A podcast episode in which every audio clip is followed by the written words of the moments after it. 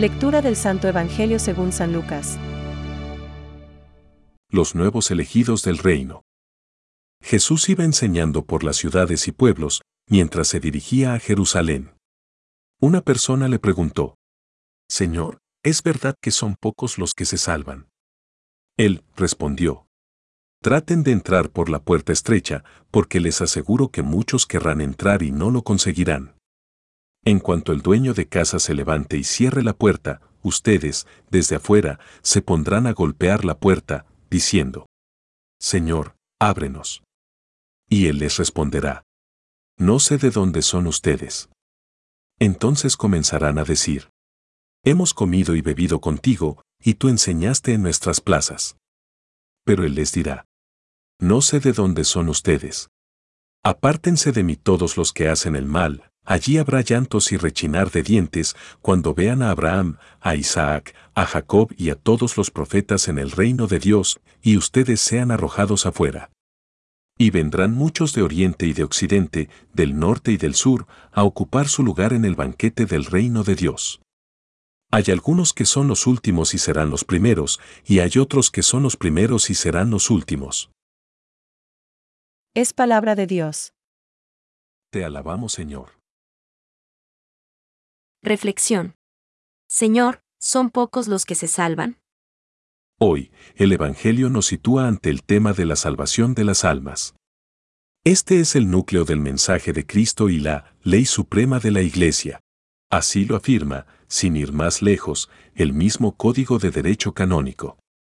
La salvación del alma es una realidad en cuanto don de Dios, pero para quienes aún no hemos traspasado las lindes de la muerte es tan solo una posibilidad salvarnos o condenarnos, es decir, aceptar o rechazar la oferta del amor de Dios por toda la eternidad. Decía San Agustín que, se hizo digno de pena eterna el hombre que aniquiló en sí el bien que pudo ser eterno. En esta vida solo hay dos posibilidades.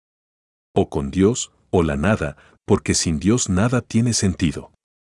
Visto así, vida, muerte, alegría, dolor, amor, etc. son conceptos desprovistos de lógica cuando no participan del ser de Dios. El hombre, cuando peca, esquiva la mirada del Creador y la centra sobre sí mismo. Dios mira incesantemente con amor al pecador y para no forzar su libertad espera un gesto mínimo de voluntad de retorno. Señor, son pocos los que se salvan. Lucas 13:23.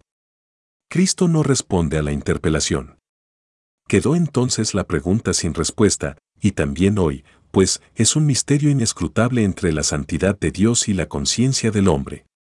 El silencio de la Iglesia es, pues, la única posición oportuna del cristiano. San Juan Pablo II. La Iglesia no se pronuncia sobre quienes habitan el infierno, pero, basándose en las palabras de Jesucristo, sí que lo hace sobre su existencia y el hecho de que habrá condenados en el juicio final.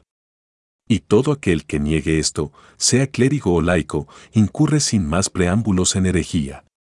Somos libres para tornar la mirada del alma al Salvador y somos también libres para obstinarnos en su rechazo. La muerte petrificará esa opción por toda la eternidad. Pensamientos para el Evangelio de hoy. El cristianismo no es cuestión de persuasión, sino de grandeza. San Ignacio de Antioquía. La iglesia no crece por proselitismo, sino por atracción. Francisco. Se entra en oración como se entra en la liturgia.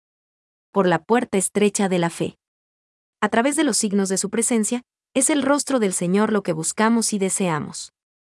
Es su palabra lo que queremos escuchar y guardar. Catecismo de la Iglesia Católica, número 2.656.